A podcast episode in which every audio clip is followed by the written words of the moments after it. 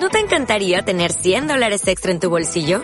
Haz que un experto bilingüe de TurboTax declare tus impuestos para el 31 de marzo y obtén 100 dólares de vuelta al instante.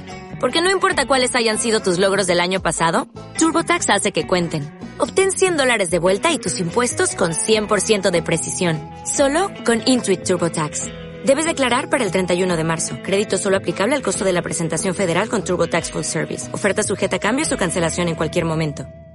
Si te gusta este podcast, entra en ivox.com y recomiéndalo. Así le ayudarás a que gane visibilidad en la mayor biblioteca de audio a la carta en castellano, donde además encontrarás centenares de programas de radio, monólogos, audiolibros, conferencias y otros muchos audios de diferentes temáticas. Ah, y recuerda que iVox es con V.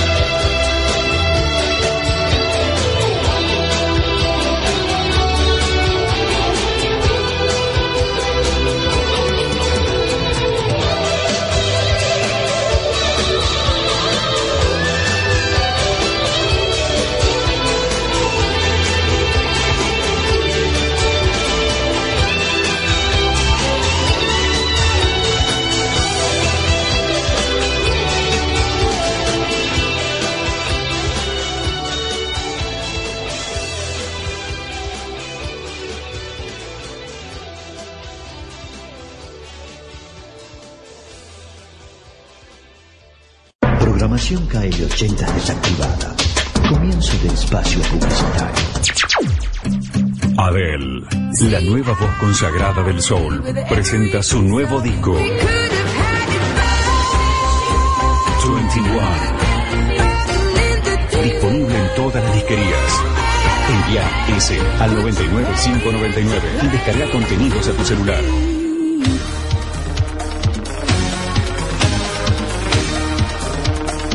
Los sonidos de ayer y de hoy se mezclan en Disco Mix. Los sábados de 18 a 20 horas por la KL 80.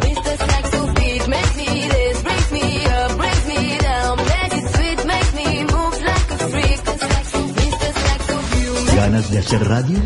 ¿Tenés un proyecto o querés concretar tu sueño de trabajar en una radio seria y que tus ideas las escuchen en todo el mundo? Escribimos a kylie80hotmail.com. Te brindamos todo el equipamiento técnico para que puedas trabajar en Kylie 80. Contactate y escribinos para mandar tu proyecto a kl80mix.com. Terrorífilo es un sitio web uruguayo dedicado enteramente al cine de terror. Entra a www.terrorífilo.com y navega entre críticas, noticias y entrevistas relacionadas a este apasionante género. Y no dejes de leer el webcómic Los Cazadores del Terror. Te enseñarán lo que tenés que saber sobre el cine de terror. No te olvides, www.terrorífilo.com y compartí con nosotros la aventura del terror.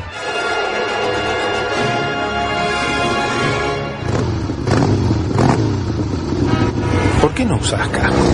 Voy despacio, voy acá nomás. Me quita el aire. No hace falta, son años. Se me aplasta el pelo. ¡Casco! No me jodas. ¿Para qué? Me molesta. No se escucha. Acá está, en el codo. La calor. Si nadie lo usa. No te engañes. Las lesiones en la cabeza son la principal causa de muerte y discapacidad permanente en moto y ciclomotor.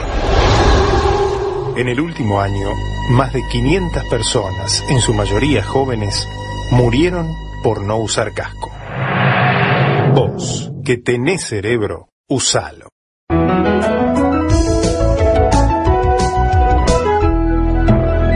Luchemos por la vida. Programación KL80 activada. Fin de espacio publicitario. Escribinos y agreganos al MSN abriendo juego arroba kl80mix.com. Thank you.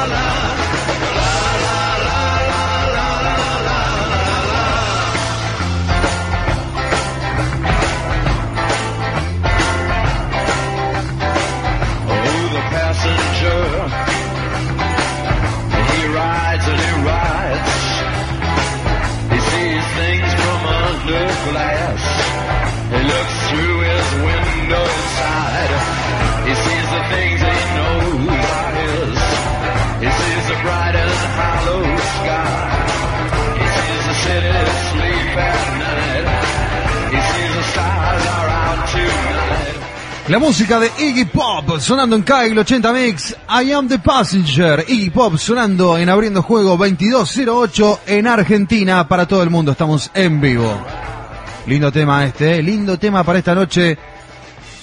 Primaveral no, porque nada, nada es primavera. La verdad que sentimos casi el invierno acá. ¿eh? Estamos con un otoño ¿eh? que se hace notar todavía. Todavía estamos con campera. ¿eh? Estamos con campera, falta todavía para la remera, la, ver, la versorda y las ojotas. Se viene la entrevista, así que no te muevas. Abriendo Juego presenta El momento del buen vivir, la degustación. Estos dos hombres se enfrentan a una botella, abriendo un vino. La degustación de dos amigos, frente a frente, copa a copa. Abriendo un vino, charla, informalidad, abriendo un vino, en Abriendo Juego.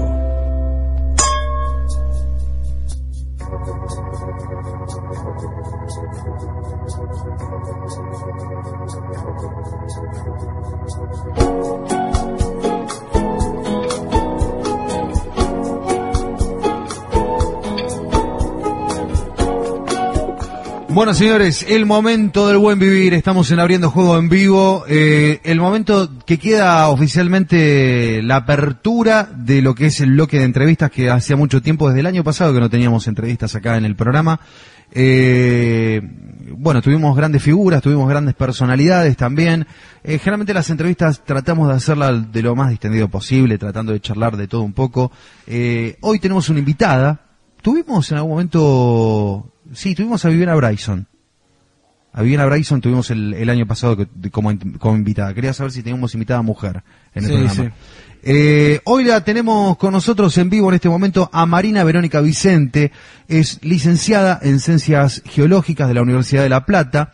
Eh, ella se desempeña en el área de hidrogeología. Y la tenemos en línea. ¿Qué tal, Marina? Buenas noches. Por acá Jorge Latuga te saluda. ¿Cómo andás? ¿Qué tal? Buenas noches. ¿Nos escuchás bien? Bárbaro, nosotros también te escuchamos muy bien. Eh, bueno, queremos hablar principalmente de muchos temas. Eh, uno de los temas principales es el tema de los acuíferos acá en Argentina.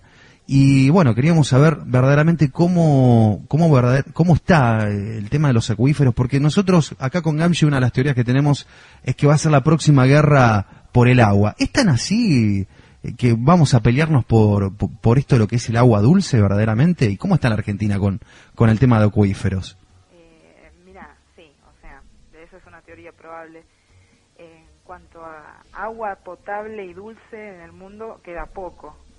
Eh, en Argentina tenemos eh, dos grandes acuíferos, eh, que son el Guaraní, que lo compartimos con Brasil, con Paraguay y Uruguay.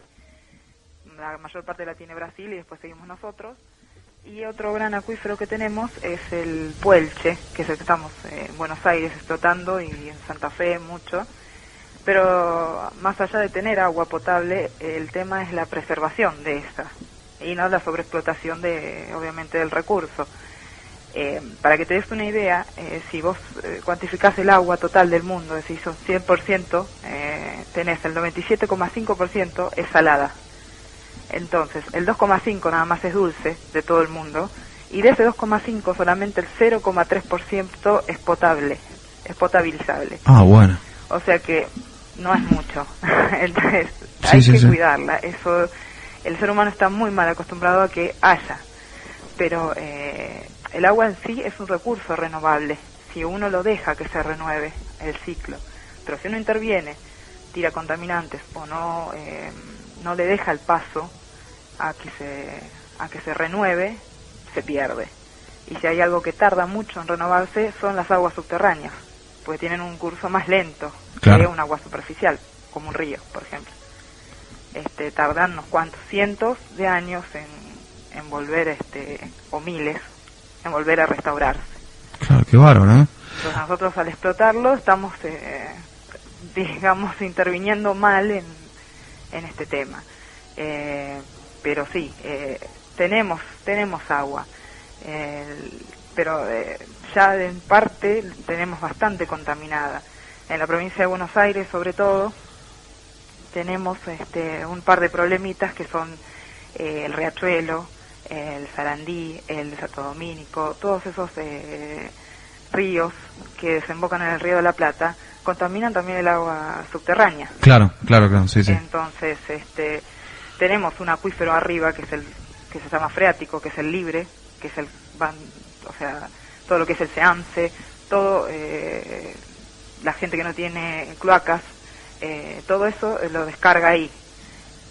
En ese, ese acuífero no se puede tomar directamente, ese no existe para, para tomar agua, aunque hay gente que sigue tomando de ahí y tiene bastantes enfermedades y cosas, y no te hablo de, de Salta, sino te hablo eh, de La Matanza, te hablo de, de partidos acá nomás. Claro, claro. Entonces, eh, pero eso filtra hacia el acuífero que tenemos abajo, que está en mejores condiciones y que es el que explotamos, que está a unos 60 metros, de 60 a 130 metros de profundidad. Eh, está medio protegido, pero le estamos sacando esa protección al hacer pozos clandestinos y a la mala explotación. Claro, claro. Eh, pero bueno, Ahora, en Argentina, ¿cuántos acuíferos tenemos eh, de, de- de gran magnitud? O sea, ¿tenés una noción de eso en Argentina en general? En Argentina en general tenemos eh, esos dos, el puelche y el guaraní como gran magnitud, que, o sea, como decimos en la geología, se pincha y sale agua. Claro. Eh, esos son los dos más grandes, eh, que son fáciles. Por ejemplo, el puelche, eh, que es el que tenemos a nosotros, tiene 23.000 hectáreas, 23.000 billones de hectáreas. Ah, bueno. ¿Se escuchó? Ahí se- me parece que se cortó. Tuvimos... Ahí está, a ver, volvimos. Este, entonces, eso tiene el, el puelche y el guaraní, por ejemplo, son más de 1.200.000 kilómetros cuadrados, por ejemplo. Abarca, o sea, abarca todo el norte de, Argentina, eh, son los más grandes. Pero también el guaraní tiene agua salada, por ejemplo. O sea, no todo el guaraní es explotable, no todo el puelche es explotable. Eh, no es que por más que tengamos ese agua, toda es potable o toda se puede tomar. Es como que hay que ir este, con cuidado también, porque al mismo eh, hay, hay, de sales, hay nitratos o hay arsénico, que el arsénico es algo natural, por ahí no es algo, no es antrópico a veces, y, y bueno, es, es un tema bastante complicado. Esos son los acuíferos más fáciles de encontrar. Después hay acuíferos que son de, de- de roca o de fisura. Estos son acuíferos más de eh, tipo arenoso. Sí, sí, sí. O sea, es como una esponja eh, en la cual este, el agua está dentro de, de los poros. Es, se, se extrae así, desde las arenas o de los limos o de, de sedimentos, digamos. En cambio, las, este, en Córdoba, en Mendoza o en otros lugares hay acuíferos, pero son eh, de fisura. Y los de fisura siempre son más locales y son más chicos, son más difíciles de encontrar. Sí, sí, sí.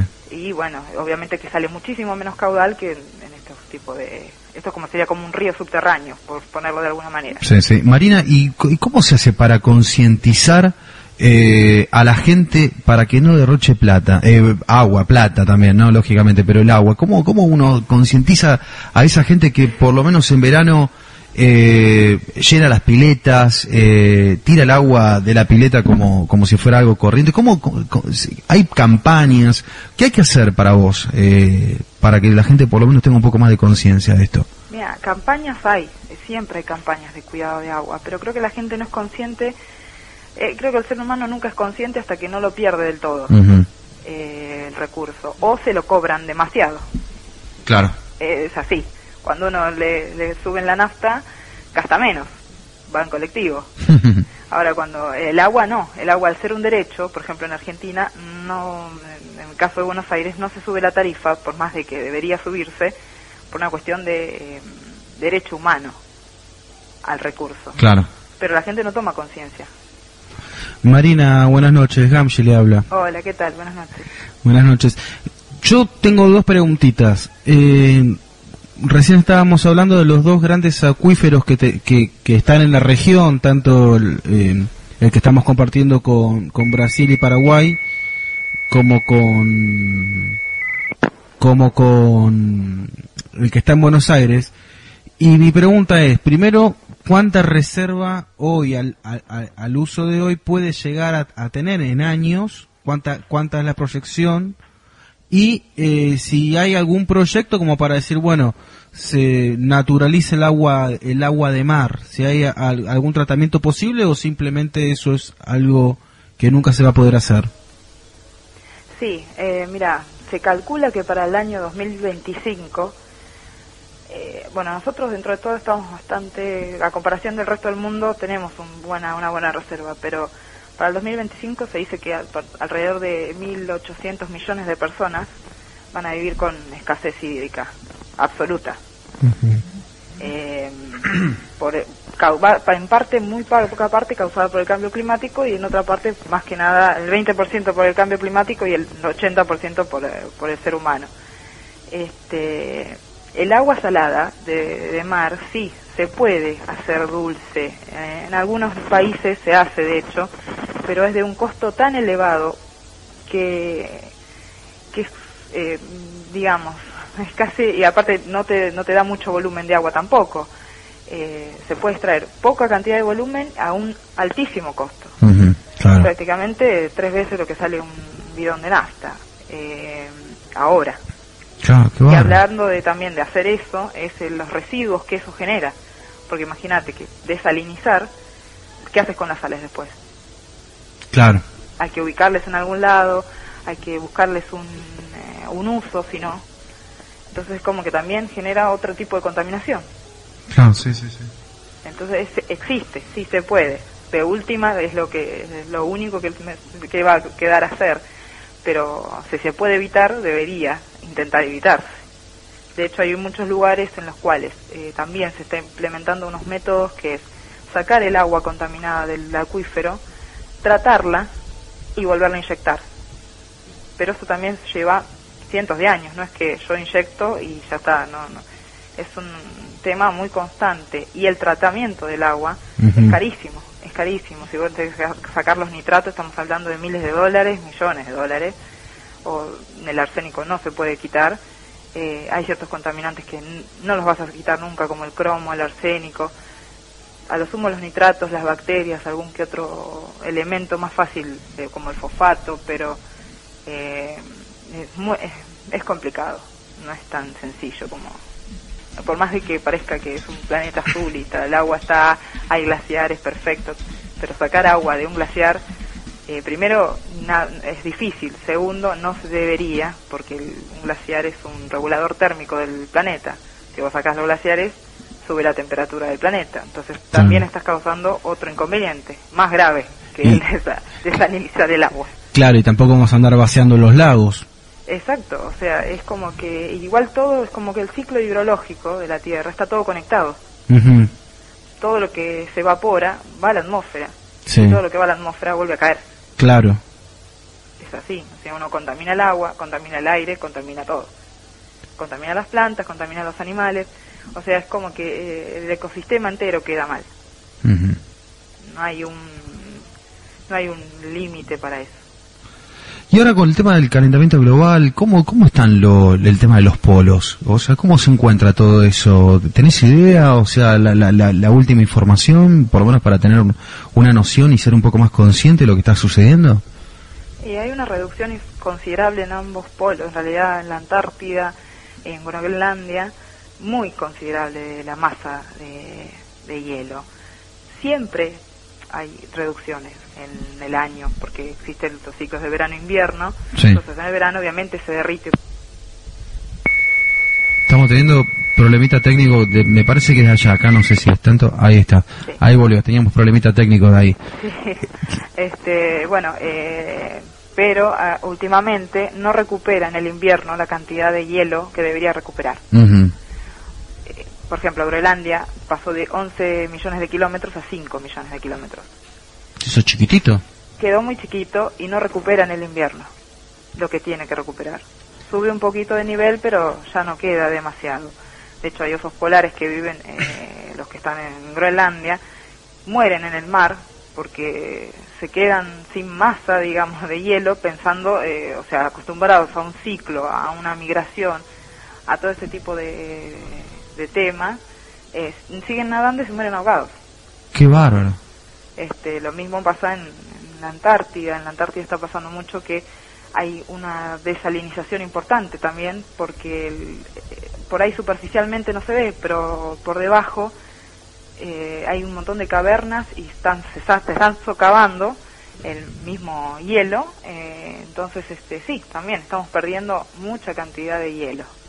Mucha, lo cual no es muy bueno. El nivel del mar subió un, unos centímetros. Este, y parece que uno dice nada, pero unos centímetros no pasa nada. Eh, con que suba un metro el nivel del mar, Buenos Aires queda bajo el agua. Sí, sí. Esa sí. es la proporción. ¿Y cómo? y- pues ya, eh, es como que no, no, no se yo por lo menos trato de pensarlo y son cosas que no se le encuentra una solución. No, es que la, la Tierra de por sí suele cambiar en muchos aspectos y donde estuvo el agua hay- una cosa muy, un criterio muy geológico. Nunca hay que ponerse en el camino del agua. Donde estuvo el agua,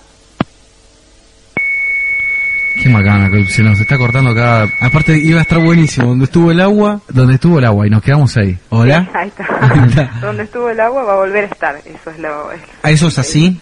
eh, por ejemplo, no sé si recuerdan la cuando Santa Fe quedó bajo el agua. Sí. Eh, Santa Fe está en una- eh, directamente construida en la ladera del río, en donde pasaba el río. Eso es parte del cauce. O sea, Santa Fe está en el cauce.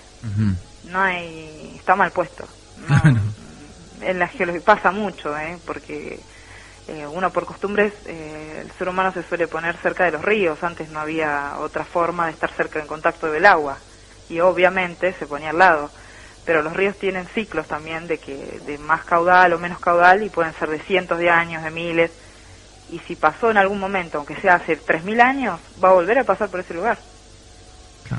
y bárbaro, Buenos ¿eh? Aires es un lugar que, mm, digamos, Buenos Aires eh, hace a principios del cuaternario, puede ser un, un dato en realidad, Sí, sí. este estaba bajo el agua y las rompientes de la ola eran en la pampa.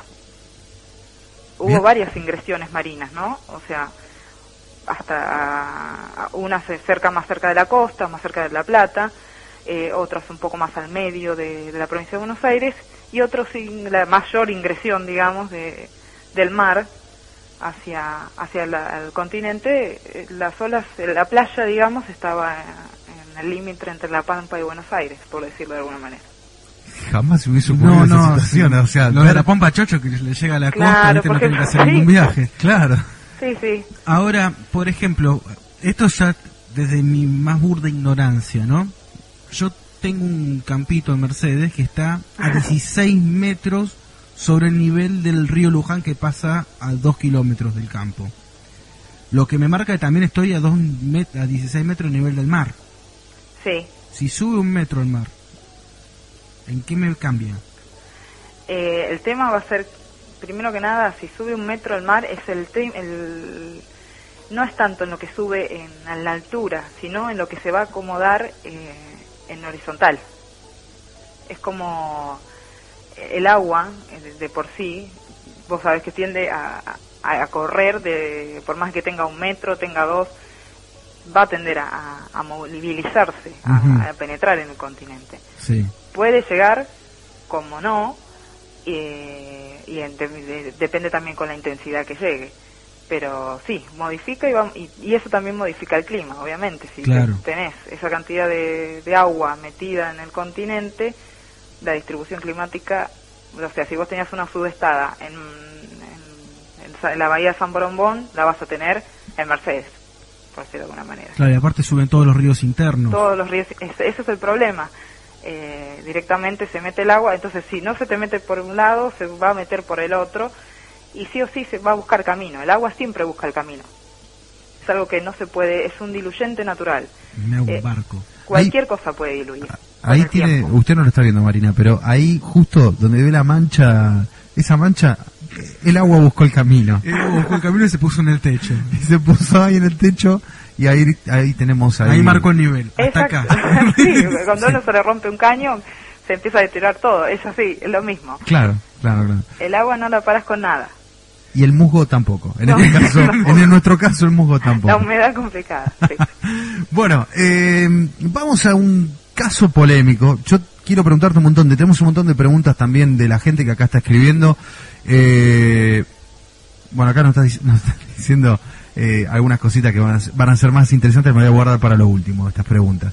Pero principalmente queremos conocer, a ver si estás enterada del tema, porque nosotros estuvimos leyendo de un proyecto muy polémico que lo, lo está realizando el gobierno norteamericano. Y a nosotros nos pareció también hasta un cuento de ciencia ficción, hasta un- cosas que tocaron en películas, y es como no sabemos si creer verdaderamente el proyecto HARP. Me imagino que vos con toda la información que tenés con tu carrera, eh, no sé si se transformó de un rumor a casi un hecho. Contanos un poquito si conoces este caso, este proyecto, de qué se trata y si verdaderamente es cierto este proyecto norteamericano eh, llamado HARP. Eh, sí, el proyecto HARP es- es bastante controversial en muchas cosas. Arrancó en el 93. Eh, es un proyecto que se crea, eh, bueno, eh, está metida la, la Marina de los Estados Unidos y la Aeronáutica, o sea, puros militares. La, está en la Alaska eh, la base. Eh, so- empezaron con 12 antenas eh, que emiten eh, radiofrecuencias, de, eh, o sea, eh, ondas de radio de baja frecuencia, por decirlo de alguna manera, a la ionosfera, que es una de las capas de la atmósfera en las cuales se crean las mayores tormentas y, eh, digamos, es la donde crea, se llegan los, los rayos ultravioletas. Supuestamente la intención de Estados Unidos era investigar el tema este de la ionosfera por una cuestión climática, cambios climáticos, y venían más por ese lado. Eh, ver la reacción de la ionosfera a, a ese tipo de, eh, de descarga, si viniera una descarga de afuera, de mayor magnitud. Eh, pero pasaron de 12 antenas a 180 en estos años, nada más.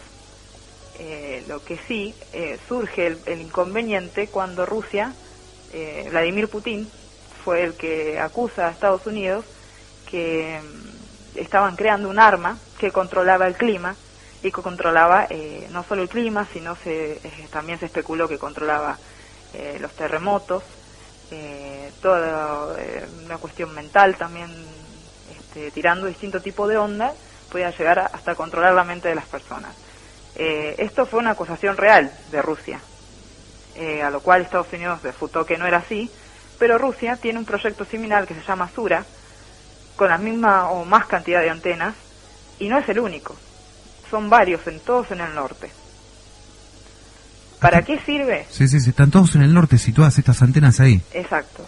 Y todas van con el mismo fin, a la ionosfera. Sí, sí, sí. La verdad que nunca nadie dio más que detalles que eso. Hay un par de, sí, hay este, investigadores, tiran algún que otro datito, pero lo raro es que siempre, qué sé yo, yo se desconfío. Si está metida la milicia, generalmente eh, tiene otro fin también, no solo científico. Claro, no, seguro. Por experiencia, digamos, de, de cómo vino, ya sabemos lo de la bomba atómica, Claro. un montón de cosas, o sea, como que podría ser un arma tranquilamente. Yo creo que si alguien llegara a controlar la, el clima, controla todo. Qué bárbaro. qué- No qué- sería, no sería extraño que pudieran especular con algo así. Si lo lograron o no, es otro tema. Sí, sí, sí, sí. sí. Creo que lo hayan, que estén intentándolo, puede ser. No, no, y más cuando hay una acusación de parte de, de- de un- de una persona importante como Putin que salió a decir exactamente, o sea, con respecto, ahí, ahí se va y se vuelve. Veníamos zafando, ¿eh? Veníamos, veníamos bien, pero Veníamos bueno, no se zafando. puede todo. está, no se- no- no Es- se- es- ¿Sabés qué es, no? O sea, Harp. eh, este es el Harp. proyecto HARP, Sí, en este me momento que está interfiriendo.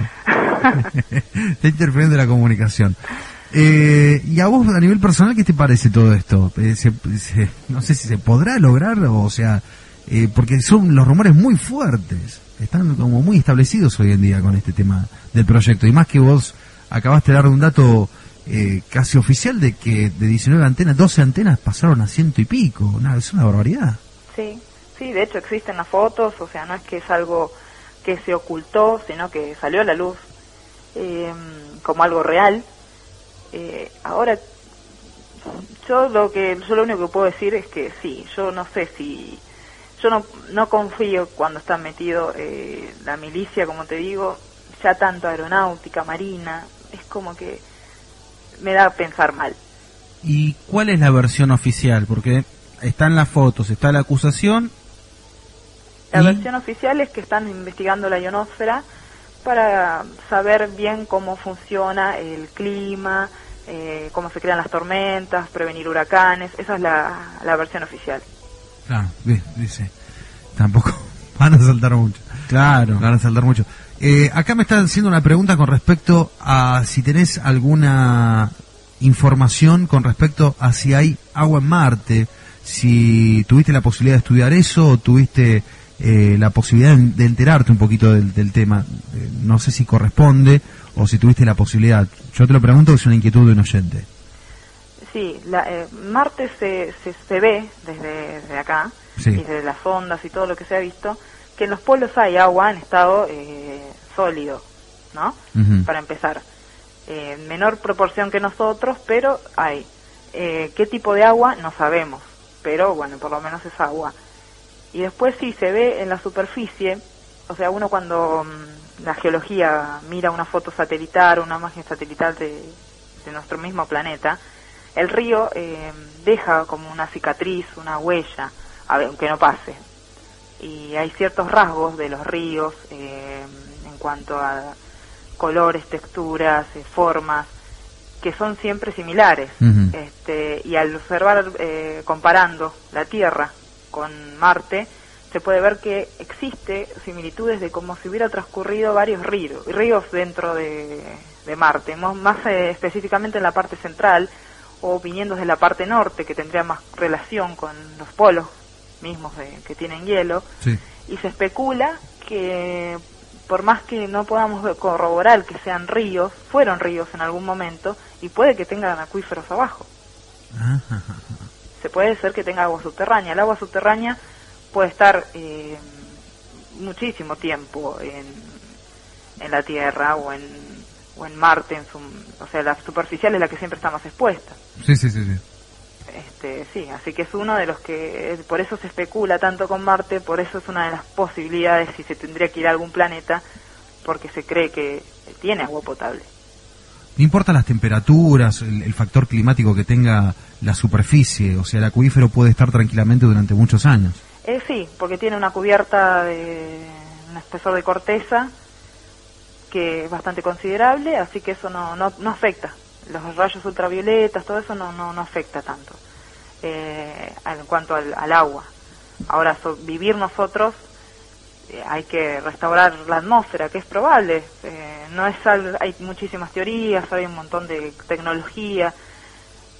Es, eh, es más de ciencia ficción que se pudiera lograr, pero la ciencia a veces supera la ciencia ficción.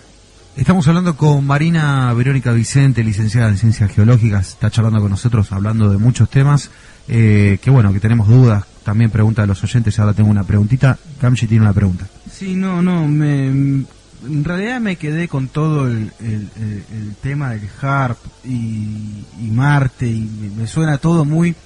eh, el HARP me suena incluso a la película Los Vengadores.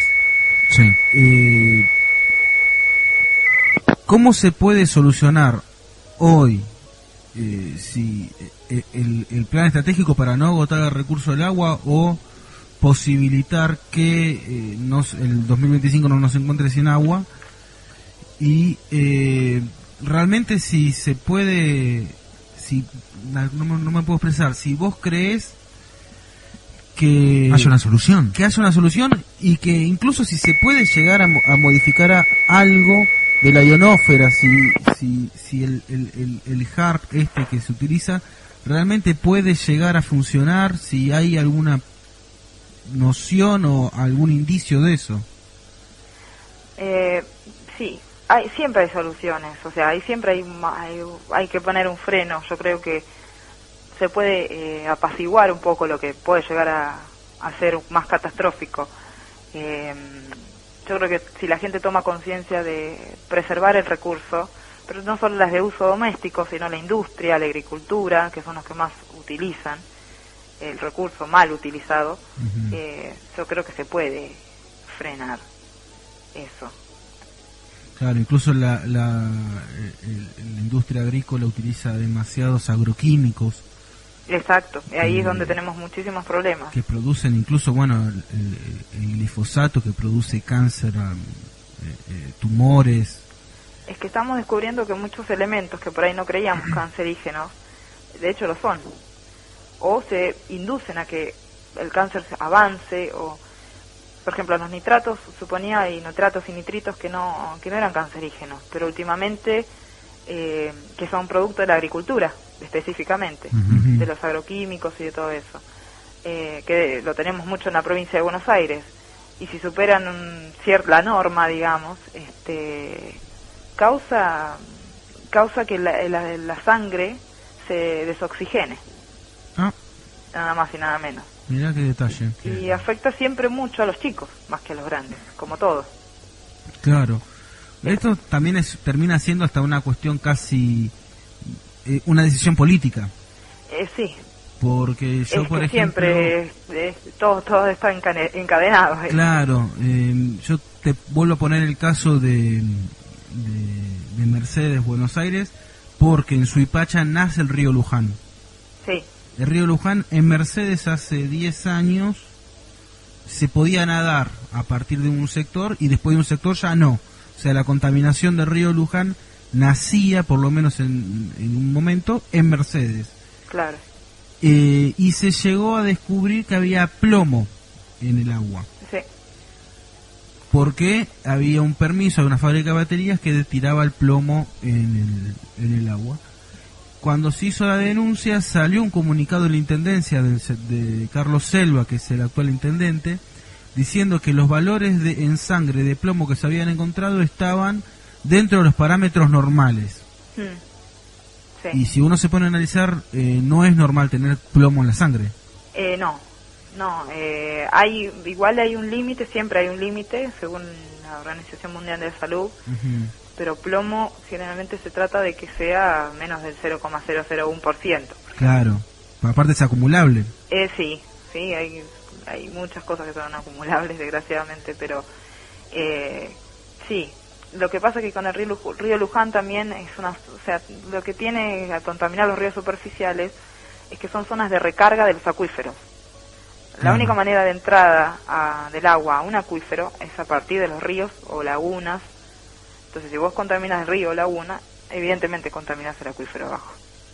Claro. ¿Y se sabe si hay algún, vos que estás en, el tema del agua y de, de- los tratamientos, si hay algún proyecto presentado por alguna fuerza para, eh, no te digo la preservación, pero sí la educación eh, social hacia los tratamientos de- de- del agua y un plan de saneamiento de los ríos, no solo Matanza, que es el, más contaminado, sino el- los ríos generales, como por ejemplo Luján.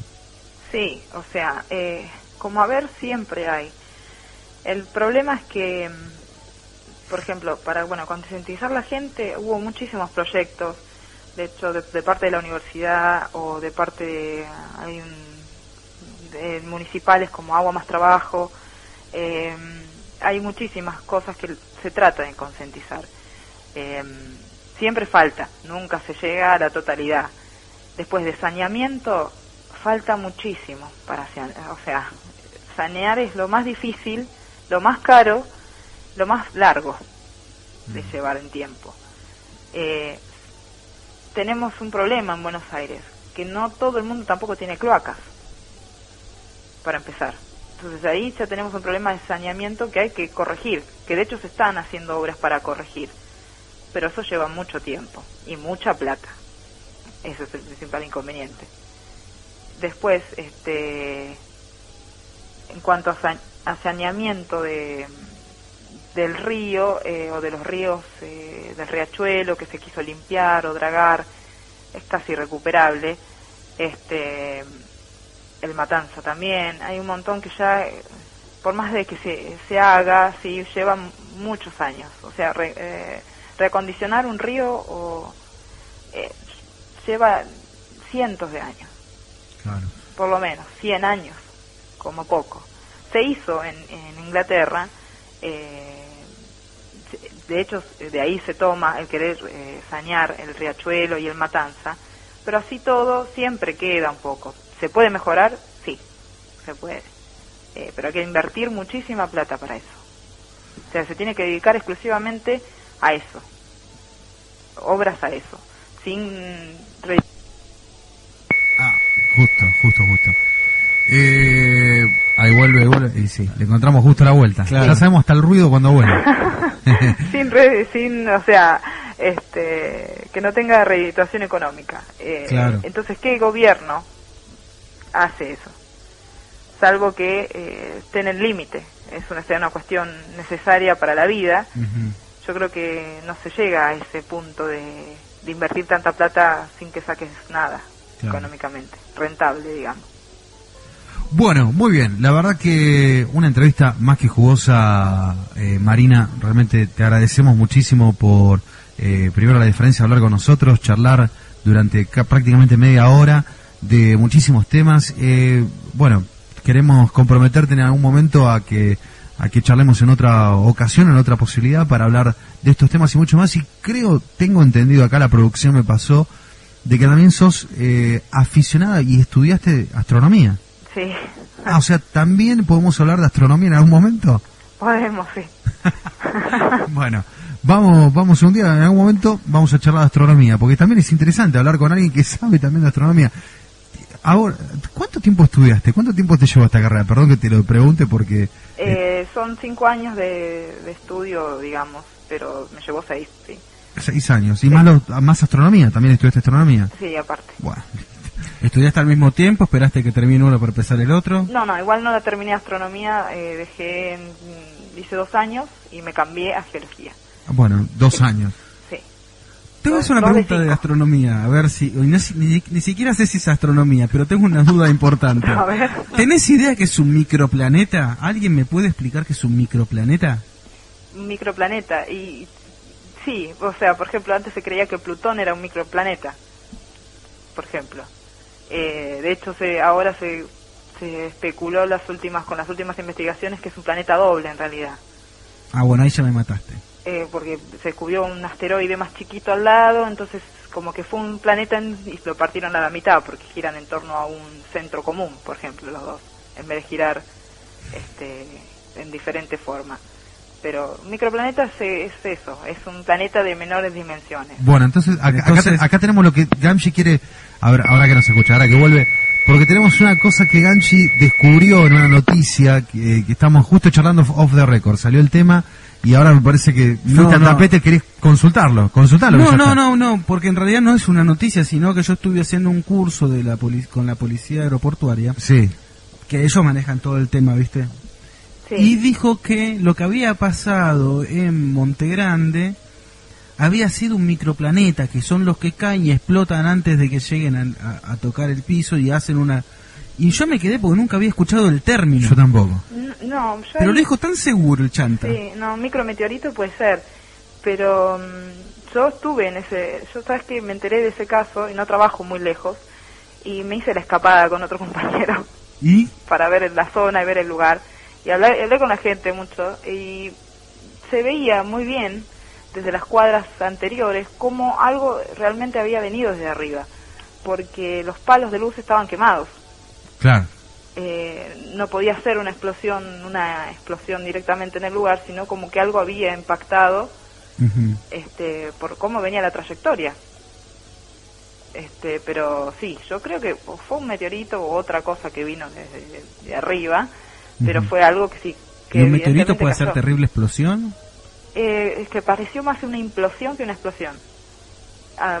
¿Qué sea, diferencia hay? Pará, ¿qué diferencia hay? Porque... eh, Explosiones hacia afuera. Sí. Es como cuando, sí, prendes la, la hornalla y que dejas ahí eh, prendido eh, y el horno explota y sale todo hacia afuera. El horno pisero, el famoso claro, horno el famoso horno. Ahora, Sí. implosión es como que algo directamente desde arriba aplasta. Ah, claro, claro, claro. Aplasta y, queda, y quedó, era así, esa, esa era la impresión al verlo. Se ocultó todo, nunca se dijo más nada. De hecho, se puso una carpa, se llevaron todo eh, y no se supo bien qué fue. No, no se supo mucho. de- Nunca se supo No, más no, nada los- de si fue un meteorito, si que fue.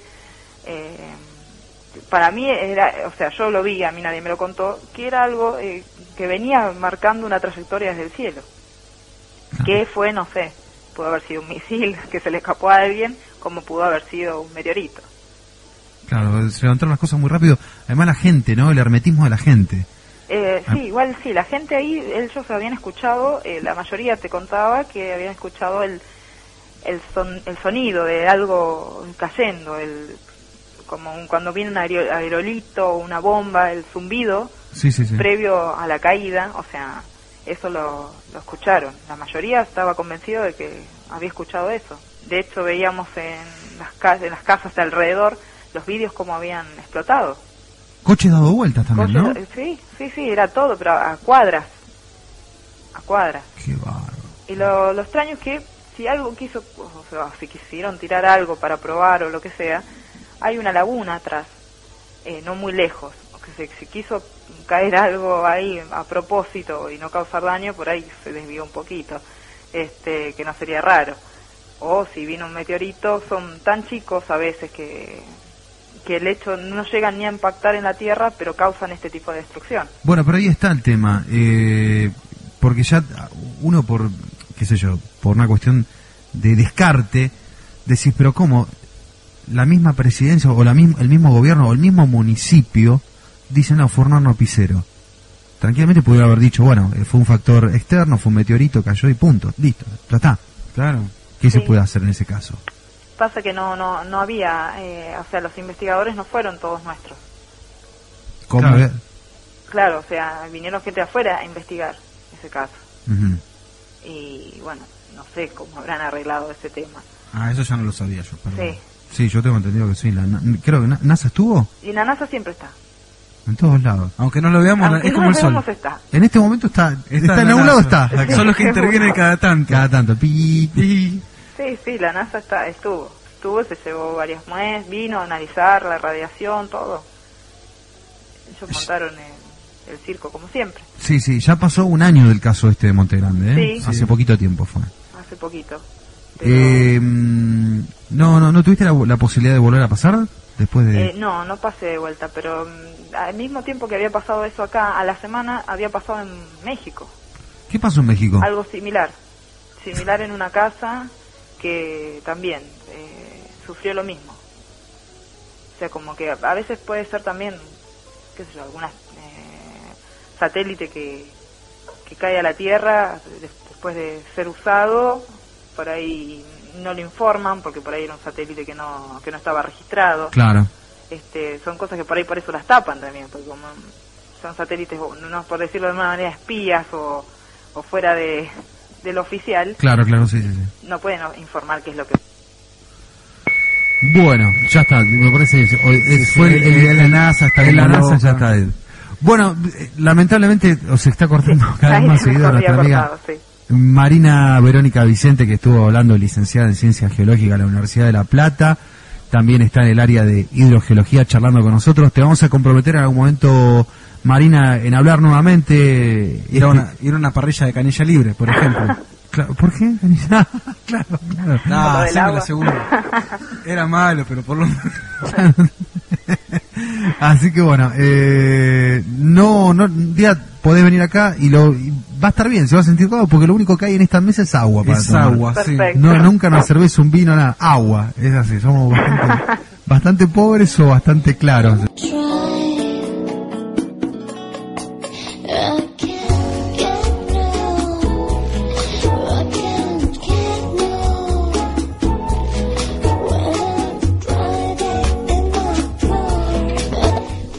Qué buena, qué buena entrevista. La verdad que estuvimos charlando con nuestra amiga geóloga eh, Marina, que estuvo hablando, Marina Vicente, que estuvo charlando de todo. La verdad que impresionante. Eh. Muy buenas cosas estuvo contando, más que interesantes que por lo menos no sabíamos. Eh, y ahora es el momento de música, 22, 51 minutos, nos queda un bloquecito más cortito que es el momento de los inventos eh, que necesitamos en este mundo, en Argentina y en el mundo, así que quédate ahí.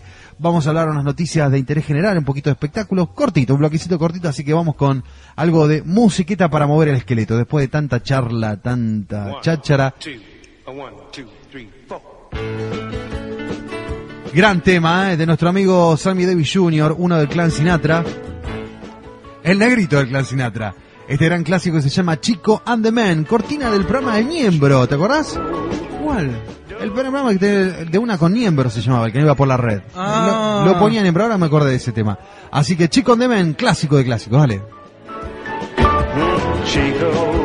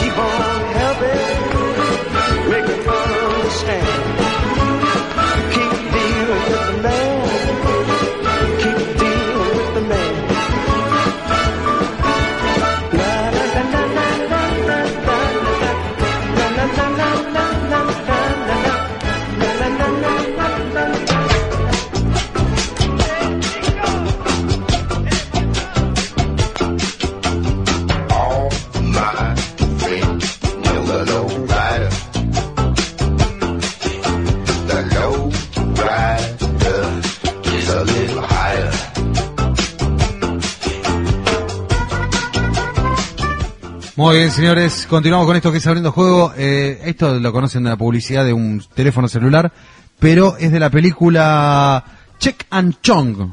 Son los famosos muchachos fumonches de los años 70, dos mexicanos muy conocidos, mejor dicho, de origen mexicano, la película es americana, y busquen en internet Check and Chong, gracias por no fumar, eh, gran película, si las hay. Bueno, o sea, los, los dos mexicanos son muy conocidos, hacen monólogo stand-up en la actualidad, eh, andan dando vueltas por ahí. Eh, y este tema es de la película, Low Ride de la banda War. Bueno, eh, ya estamos finalizando este programa. Acá, bueno, lo estamos agradeciendo. Vamos a leer unos mensajitos que me he quedado en pendiente por acá. Eh, dice nuestra amiga Oralia de México. Sí. Dice, dueño de Telcel, o debe ser de Next, eh, de Telmex. Sí. Eh, son muy altos los costos, son muy altos los costos del servicio que ofrecen en México, eh, por eso es rico, con respecto al dueño que usted comentó al principio del programa. Dice, aparte de que también tiene un banco llamado Inbursa. Y hablo de Carlos Slim. Carlos Slim, claro. De- Telcel debe ser la compañía celular que tiene Telmex allá en México. Exacto, sí, sí, sí, exacto. Ahora está- lo, está, lo está aclarando. Dice, me gusta el programa, tratan muy buenos temas eh, y les mando un beso muy grande. Bueno, muchas gracias a nuestra amiga que está escribiendo. eh, a nuestro amigo Sebastián Vaquero también le mandamos un abrazo enorme, como siempre, que tuvo la posibilidad de sacar una foto con el guitarrista de YouTube hace cuando vino acá a la Argentina. Así que está, tiene ahí la fotografía eh, y le mandamos un beso gigante y un abrazo. Bueno, eh, Gamchi, por ahí tiene? Tengo algo que me está llamando la atención. Dos personas ya me están diciendo que usted tiene linda voz. Dos personas que, ¿quién? ¿Usted? Que usted Ah, tiene que- linda voz. sí, no, a sí. mí ya no me halagan más. Yo le dije no me enfoque con la cámara que me mata, usted me enfocó un día y ya está, con eso se acabó. Se acabó todo, todo el misterio. la- las posibilidades de todo. No, no, no, no. no. Igual hay uno, hay un video ahí en un stream que calamitoso, que estamos los dos primero en el estudio ese triste que un día dijeron, "Orde- ordenen ese estudio. Sí, ¿qué, qué quedó grabado en el web stream? No. Eh, quiero que siga dando vueltas. Igual ya esta noche no está más. Ya a par- a partir de hoy ya no. A partir que me tuve memoria, a partir de esta noche ya no va a ser más no, el nuevo stream.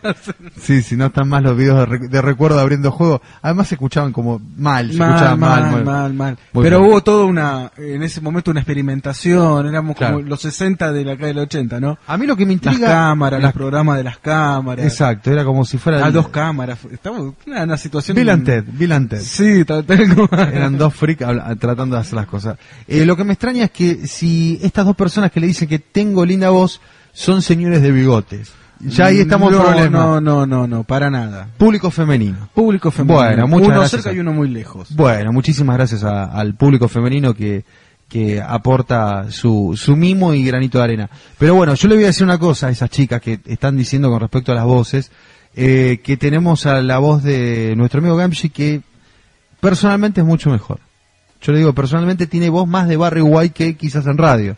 Usted igualmente viene con la radio, ya viene con una predisposición. Hoy no estoy muy, me dice, me dice usted, no estoy muy bien de la garganta. Digo, Gamshi, usted tiene linda voz, ¿cómo va a decir eso? No, no estoy. Hoy no bien. estoy bien. Hoy no estoy No, no, pero... Y encima hoy tampoco estoy bien. O sea, todo- todos los miércoles me viene diciendo no estoy bien de la garganta. es el pánico escénico. A quien le dicen... Conocí yo a una mujer que de prácticamente 14 años en radio salía a la radio y empezaba así. Faltando 5 minutos para salir al aire, le digo, no, no, por favor. No, no, es, es, es así, es de la cabeza, es mental. Y empezaba a, toser, pero falta un segundo, aire, y no tosía más. Pero era, pero era cantado, eh, cantado que era así. Ahí está, ahí está, ahí está, justo, se dio. No, no, sabe que estuve eh, arreglando un galpón, levantando cosas y había telas y levantamos las telas y se levantó todo el polvo de las telas de la, la tierra acumulada Uf, y me quedó todo acá. Hace dos días que estoy con la garganta, siento que tengo pelusa. no, no, qué feo eso. La verdad, molestísimo. Ahí está, ¿Qué Gam. fue eso? Un mordisco, Gamsi, mordiendo las telas. Bueno. Lo jodido Sobo. Jodido Sobo. Qué lindo, cómo habla nuestro amigo Aventura. Eh, bueno, vamos a los inventos. ¿eh? Vamos al bloque de inventos. Primero vamos a tirar dos cortitas de espectáculo. ¿Tenemos algún chimento que haya pasado en la semana? Yo te- la- el, último chimento que tengo, que lo tengo acá, una es el tema que apareció de nuevo después de mucho tiempo, el hijo y la mujer de Jorge Porcel, el famoso humorista capocómico. ¿No se murió el, go- el pibe? No, no se murió. Eh, está vivo, está, está a punto ya, está a punto de ir al matadero. Está, mu- está eh, con unas dimensiones muy grandes, eh, está más gordo que nunca, es lo atribuye a que bueno, que él quiere cobrar la plata, que todavía está dando vuelta con el tema del juicio, y hace poco encontraron a la, a la ex mujer de, de- de Jorge Porcel, que fue la única mujer que pudo tener un hijo. O sea, el único hijo reconocido y biológico de Jorge Porcel es eh, Jorgito Jr. O sea, después tuvo una hija, eh, tuvo una hija, adoptó una hija que hoy dejó entrever, Jorgito Jr., Jorgito Porcel Jr., dejó entrever de que había una gran posibilidad de que podía llegar a ser, porque tenía que hablar con la madre de Plaza de Mayo, de que haya sido Hijo desaparecido. hijo desaparecido. Dejó entrever eso. Pero dice, yo no quiero cobrar la herencia de- de- por parte de esa chica. Yo no la quiero cobrar para nada. Yo Que ella se quede con su plata, yo quiero mi plata nada más. Y te echaba una cosita más. Le preguntaron con respecto a Graciela Alfano, que Jorge Porcel era de Racing, que Graciela Alfano era de Racing.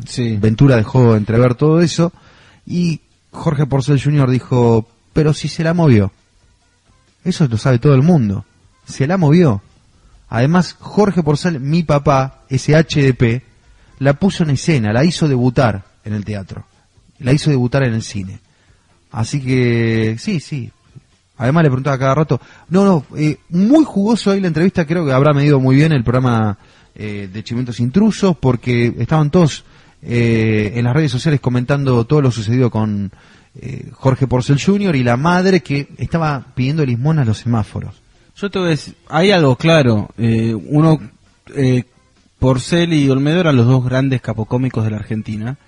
cuando se murió Olmedo hubo una trascendencia y cada vez que se cumple un aniversario del fallecimiento de, de Olmedo hay una trascendencia y Porcel es como que faltaba que fueran a escupirle al ataúd en la farándula y la gente que trabajó con él. Exacto. Siempre tuvo fama de hijo de puta. Entonces, y sí, es muy posible que al Alfano se lo haya movido, sí, es muy posible, y es muy posible que todas las gatitas de Porcel hayan pasado por ahí. Carmen Barbieri fue otra también, ¿no? Carmen Barbieri en las Watt, ¿no? Era la- la- el mito urbano. Eso lo contó nuestro abuelo. Eso, eh, yo Sí, sí, sí, por lo- eso. Lo tengo pero, pre- pero recontra presente. Nuestro abuelo contó precisamente de que tuvo la posibilidad de ver en un... No es un café concert, se decía de otra forma. En una Watt. En una. Un espectáculo muy fuerte, escandaloso para la época, donde estaba el, el capo cómico que se presentaba para un grupo reducido de personas y la vedette y explícitamente, casi explícitamente, eh, Jorge Porcel con su miembro al aire y la señora Carmen Barbieri ahí subida arriba freleando con él. Necesario primero, es necesario ver La eso. imagen, no, pero a mí la imagen mental de Porcel, porque Carmen Barbieri en esa época era un caramelo. Era un caramelo. Pero era necesario. La morsa Porcel. Yo, a mí me da vergüenza mostrarme en, en, en, en shortcito.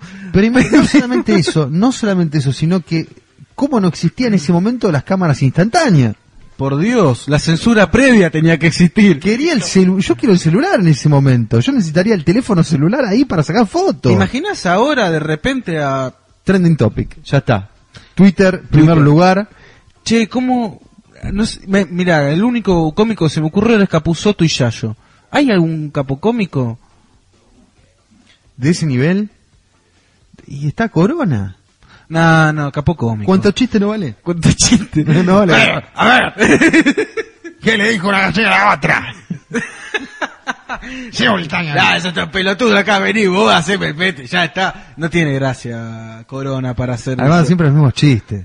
Siempre los mismos chistes, no se renueva nunca. No, se- no, aparte viste que es medio como que ya se va cayendo mientras te se cuenta, es terrible. Es lo mismo que Gioia, es otro tipo que cuenta chistes. Creo que eh, oh, no, siempre, Pero- nos, siempre nos olvidamos de, cierta, de ciertos de, de ciertos humoristas que eh, marcan, o sea, tienen una uno que estamos olvidando, un grupo que estamos olvidando que para mí es el humor refinado que es Lelutier. No, bueno, eso es otro nivel. Pero está bien, Es otro cosa. nivel, es otro nivel, pero es, hum- es humor. No, no, no, por eso. Es humor Sí, sí, y, sí, y- y nos olvidamos completamente que en el humor entran ellos. No, como dice, obvio. Pero la gente lo olvida, se acuerda de Olmedo, se acuerda de Capuzotto, se acuerda de Porcel. Es como que lo- a lo Lelutier lo tiene Pero, como lo- costado, claro, ¿no? pero el Lutier también tiene otro tipo de humor, no es un Midachi, no es un humor directo No, no, de, por supuesto. De- es, el, de- es el humor de, de- ellos. el grotesco, sino que es a través de alguna obra graciosa. es que hay encontrás pocos antecedentes no solamente a nivel nacional sino mundial de lo que como lo que es el humor que tiene Lelutier.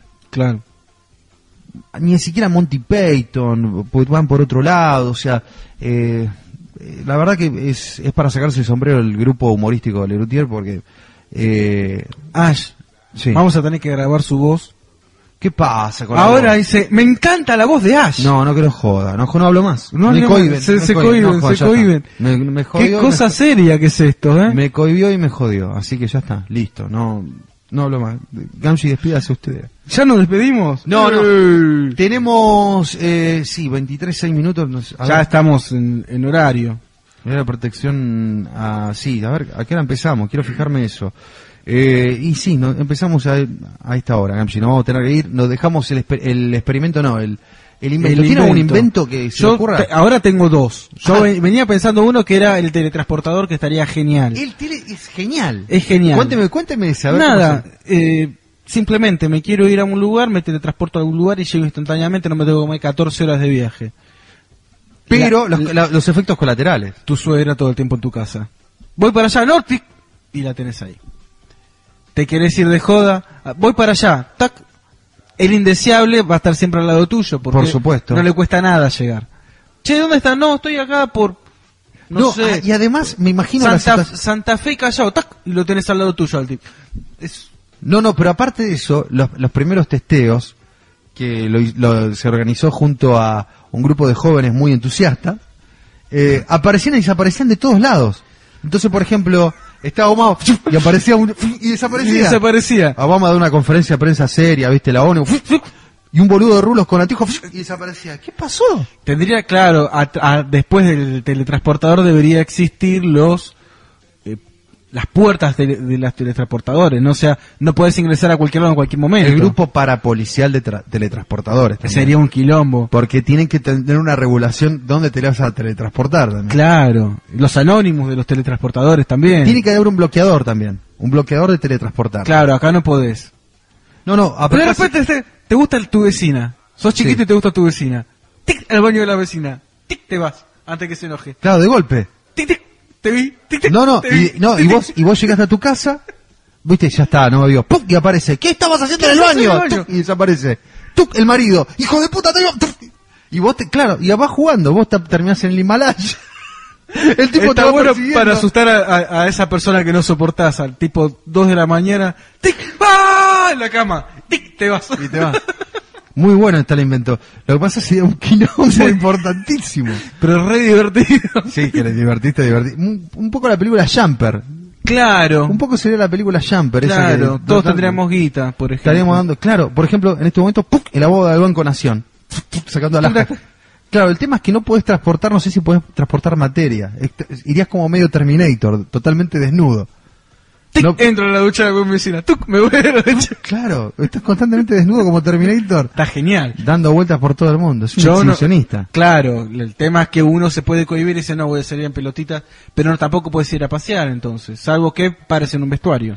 Ahora, suponete, si yo al momento de teletransportar me agarro un encendedor, ¿me voy a- con el encendedor a- también a- a- al otro sí, lugar? pero si lo agarran en, en aduana va a tener problemas porque no se puede transportar por, por terrorismo, no puedes transportar nada que sea flamable. Así que te van a agarrar donde bajes y te van a meter preso y te van a hacer una indagatoria. Pero te puedo decir, El escuadrón antidisturbio de los teletransportados. claro, Ahí me- está bueno porque usted lo, lo meten preso y se va. Ahora, Está buena imagínese eso, imagínese esta, esta situación. Hotel, alojamiento. Señor, señor mayor y chica, ¿no? Y chica teniendo, manteniendo una relación.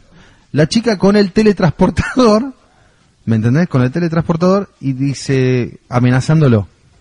Si no me pagás 500 mil dólares, me voy y vos quedás sin, quedás capado. Pues me teletransporto yo y vos estás en plena situación conmigo, quedás como, eh, como John Bobbitt. Oh, bueno, tomate, No, no, pero yo calculo... El, no El sé- tipo también iría con ella. claro, no es que te agarro la mano y me llevo la muñeca. Ah, bueno, ah, claro, bueno, bueno. Suponiendo que la muñeca no es la que tiene O arriba. sea, todo lo que tocas se va en Se- conjunto. se- eh, claro, todo el conjunto. Yo estoy sentado en esta mesa apoyado así, me teletransporto con todo lo- el, el equipo de la calle 80. Cagaste, porque aparte los cables, tiro, tiro todo. a la Tiro, te mierda. todo y estamos con la instalación en, en el medio del campo. En el desierto de Sahara aparecemos. Claro. Y se cortó la transmisión en ese momento, pero todo el equipo de la calle 80 está. Está ahí. Ahora, ¿y qué pasa si se descompone? El teletransportador a mitad de camino. Yo igualmente creo que los, todos los, los aviones. chau aerolíneas, chau todo. Chau eh. todo, ¿no? Chau automóvil, se- chau automóvil. se acabó, se acabó. Además, quilombo. Imagínate, estamos hablando. gente desapareciendo. ¡Ay, me equivoqué! A los gritos, nenes, corriendo y desaparecen. Qué caos sería. Sería una cosa. No, hay que regularlo. Ya, Ya ya, que- hay que regular el mercado del teletransporte porque sería un quilombo. Es un quilombo en serio y tenemos que empezar a planificar a ver cómo, cómo, cuál es el control. ¿Habrá autopistas? ¿Cómo será el trayecto? Porque uno aparece y desaparece instantáneamente, pero debe haber al- algún conducto. o al- Debe ser jodido. Las primeras ¿Te cobrarán peaje? Los primeros testeos de prueba eran como Star Trek, ¿no? Desaparecían así, se iban desapareciendo lentamente y volvían a aparecer en otro lugar, pero con una base y con Que una era la- cabina. Claro, que era la persona al lado, la base, todos deformados así. Los primeros, los primeros ensayos fueron jodidos. Sí, sí, sí. No, no aparecían, aparecían tipo llaveros derretidos. Claro. ¿Me entendés? No, y este, no, y era el primer teletransportado. Está en un frasquito. lo tenemos como recuerdo con Laika, lo tiramos al cielo. Claro, pobre, el, el primer teletransportado. Bueno, eh, hay que empezar a regular ese tema, ¿eh? porque eh, nuestros inventos pueden resultar muy brillantes, pero a veces se nos escapan de un poco mano. caótico, sí. A veces sí, a veces el caos abunda en todo eso. Pero bueno, vamos, va- vamos a empezar a meter. Semana que viene tenemos algún adelanto de algún teletransporte, de algún, de algún invento que tenga ahí pre- presente. No, no, lo que se me ocurría era una un potabilizador de agua, pero nada más. Ah, bueno, vamos a tocar el tema ese. Vamos a- ¿Cómo potabilizar el agua, pero de forma fácil? Usted Claro, o sea, compre ya, potabilizador de agua, usted clava y sale el agua potable. Vamos a, a- a- a A hacer el mecanismo, invento. claro. Bueno, perfecto. Eh, me, me- me interesa mucho. ¿Va a ir Gamshi a verlos? Tengo muchísimas ganas. Bueno, 7 de avisen. noviembre, ¿no? Ya de cerca, sí, pronto. Pronto y Ya, carísimo, ya. me parece. ¿eh? Carísimo. Vamos a ver si sale. Eh, tenemos que ir. Fuimos a ICC, a, a corriente con- alterna, corriente continua. No vamos a ir a esto, a los Claro, besos. no, no, a la banda a- besos. A la banda besos. Tenemos que ir a ver a los besos. Ponete beso acá y anda a tocar a Floresta, Eh, Hola, ¿qué tal? Soy beso. No, No, y me maquillo para tocar, ¿eh? Ay, sí. Se me llamo beso y me maquillo. Y pisamos globos, no pisamos pollito. Claro. Rompemos globos. ¡Ay, malo! Vengo a tocar con mis tacones. Bruto. Te matan, te agarran acá en Floresta. Te- sí, te descos. Te, te descosen, sí. Te descosen, bueno. Es un pelotudo. Bueno, nos vamos. Viste, Gamshi, está ya es popular usted, ¿eh? Es popular, ya son los efectos todo, ya- Gamshi, el llaverito de Gamshi. El llaverito de Gamshi. Tenemos, por ejemplo, el llaverito de Gamshi que dice esta palabra. Y Toda tenemos el llaverito que también está sí. incluido un cuando estuvo Jam invitado al programa, uno de los primeros programas abriendo. ¿Cómo puede ser que haya dicho eso? Yo no puedo entender. ¿Cuál fue el contexto, no? Que lo dijo Claro, nuestro amigo Jam, no entiendo. No entiendo. Un cariño a Jam y a la gente de colores, como siempre presente. Eh, acá nuestra amiga Pilar, le mandamos un cariño grande, dice siempre los escucho muy interesante, así que cariños grande a la gente de Colombia, eh, que mandó sus saludos también para mi recuperación en la semana. Bueno, Gamsi, despídase, nos, nos vemos la semana que viene por mi parte y Gamsi todo suyo al aire. Bueno, no, nada, chicos, muchísimas gracias por estar. Se sumaron muchas, mucha gente, nos están escuchando en muchos lugares. Daniela se sumó a lo último, quiero mandarle un saludo, te mando un saludo a vos, también dice que Muchas tenés gracias. una linda voz. Y acá manda, bueno, no importa. Ay, acá te- estamos armando su club de fan, Nash. Este, El club de una voz, no el club de fan. Bueno, y la voz argentina, discúlpame. Bueno, eh, es verdad, es verdad. Eh, La voz, ¿quién sería la voz? Lu- ¿Gustavo Luteral entraría a la voz argentina? si me acuerdo quién es Luteral. Gustavo te- Luteral fue un hombre que dijo, te- eh, mira, a mí Video Match para mí no va a funcionar. Ah, ya sé quién El boludo más El boludo de la boludo- historia. Sí, sí, hoy, hoy se está agarrando, te- se está teletransportando la poronga. Miró Jakovich y le dijo, che, quiero hacer Video Match. No, no, No, yo- Un programa a medianoche de deporte. Te- el tipo tenía un programa medio con era también de deporte Sí. y que era bastante visto Y lo llamaron a y Tinelli. lo mirá llamaron que- a Tinelli se quiere igual no me lo imagino Luteral dicen cortándole la tanga o hablando con eh, Alex Canigia no sé cómo se llama Ay, Dios mío. bueno en fin chicos muchísimas gracias por estar el miércoles que viene si nadie se informa si no hay ninguna situación extraña vamos a volver a estar acá Por supuesto. con nuevos inventos con nuevas entrevistas con más actualidad y bueno nada muchísimas gracias pasen buen fin